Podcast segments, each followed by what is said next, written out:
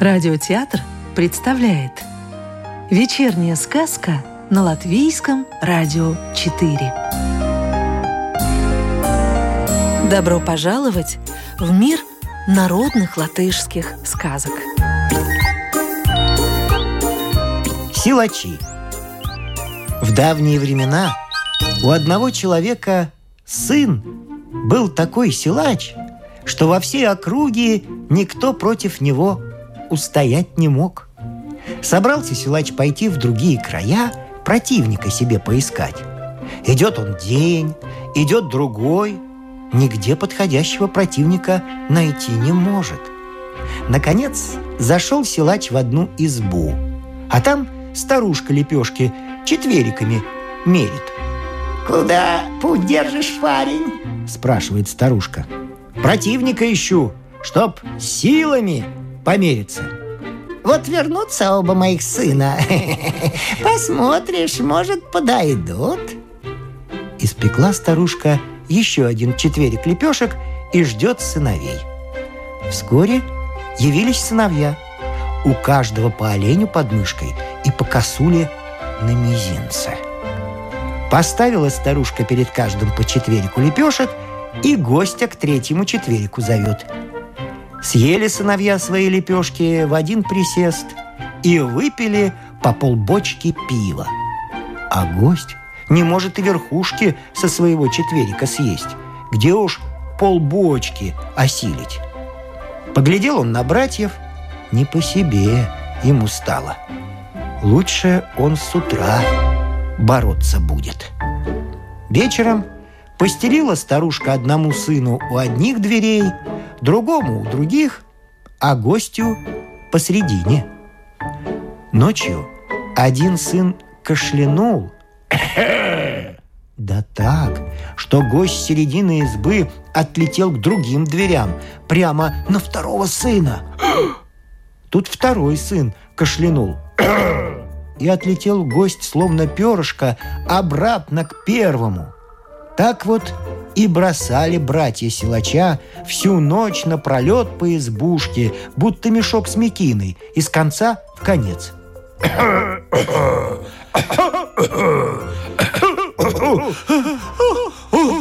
На утро ему уж и не до борьбы было. Бросился он бежать изо всех сил, а братья за ним.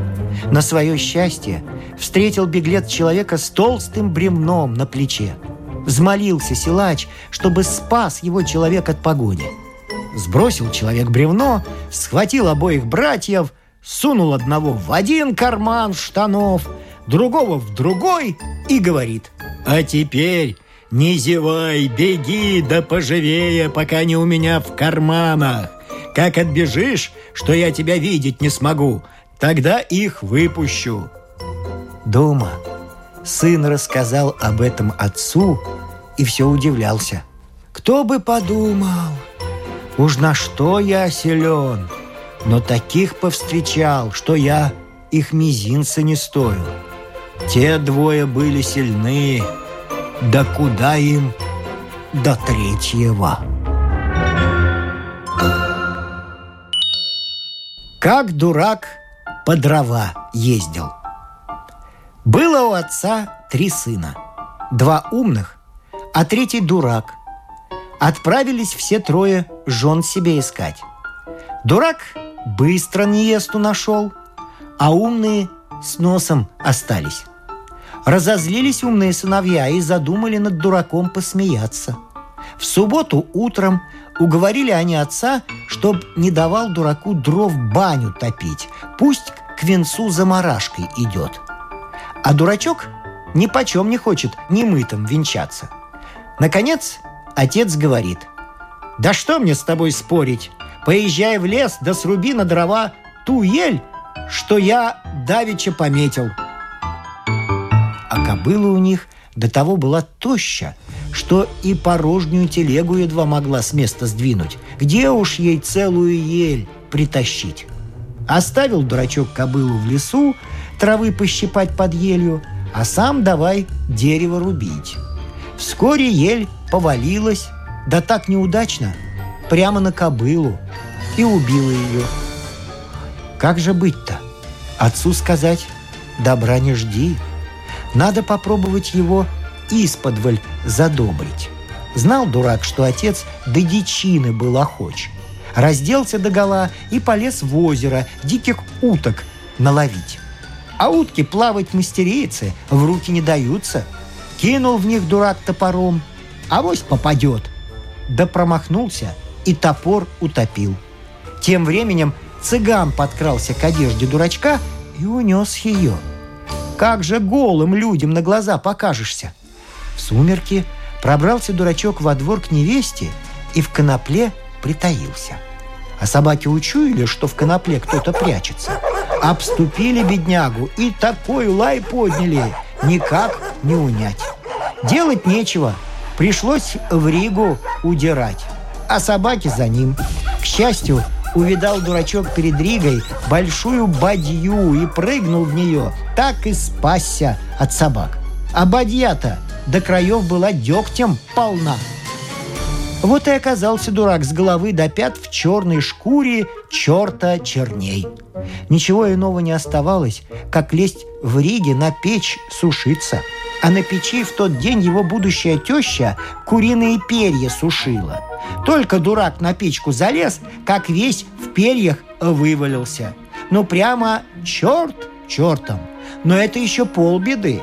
Вскоре пришла в Ригу теща с невестой лепешки печь, а дурак-то на печи сидит. Пекли они, пекли, и все бы ладно было. Да на беду одна лепешка у тещи уж больно удалась, пышная да румяная. Перебрасывает она горячую лепешку с руки на руку и приговаривает. Вот эта доченька лепешка, лепешка. Такую жениху не стыдно подать. Захотелось дурачку на лепешку жениховскую взглянуть. Он и свесился с печки. А женщины, невзначай, глаза подняли. Увидали черта живого и, сломя голову, во двор выскочили. К людям кинулись, рассказывают. Какой-то негодник их напугал. А тем временем дурачок счастливо до дома добрался и прямо в горячую баню прибежал, где братья уже парились. И давая они дурака оттирать да вениками хлестать, пока до бела не отмыли. Сыграли свадьбу. Спустя месяц после свадьбы поехал дурачок с женой к теще погостить.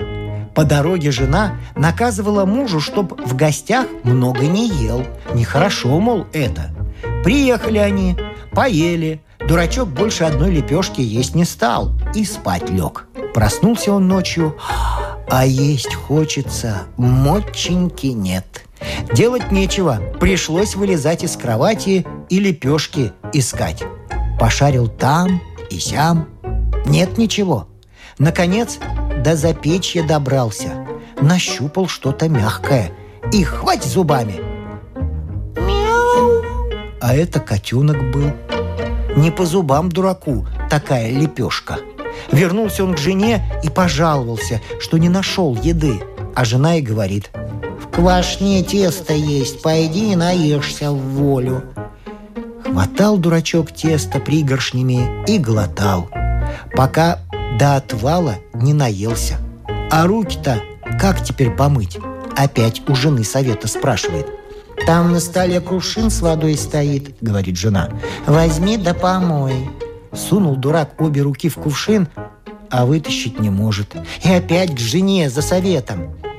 «Выйди во двор и разбей кувшин на столб», — говорит жена. «Ладно». А тут теща вышла во двор блох вытряхнуть. Подумал дурак. А вот и столб размахнулся, да как даст теще кувшином по спине. Кувшин раскололся, а тещу похоронить пришлось. Похороны справили богатые. Еще и по сей день дурачок на поминках лакомится, если только домой не воротился. Сказку читал актер Рижского русского театра Вадим Гроссман. Доброго вечера и до завтра!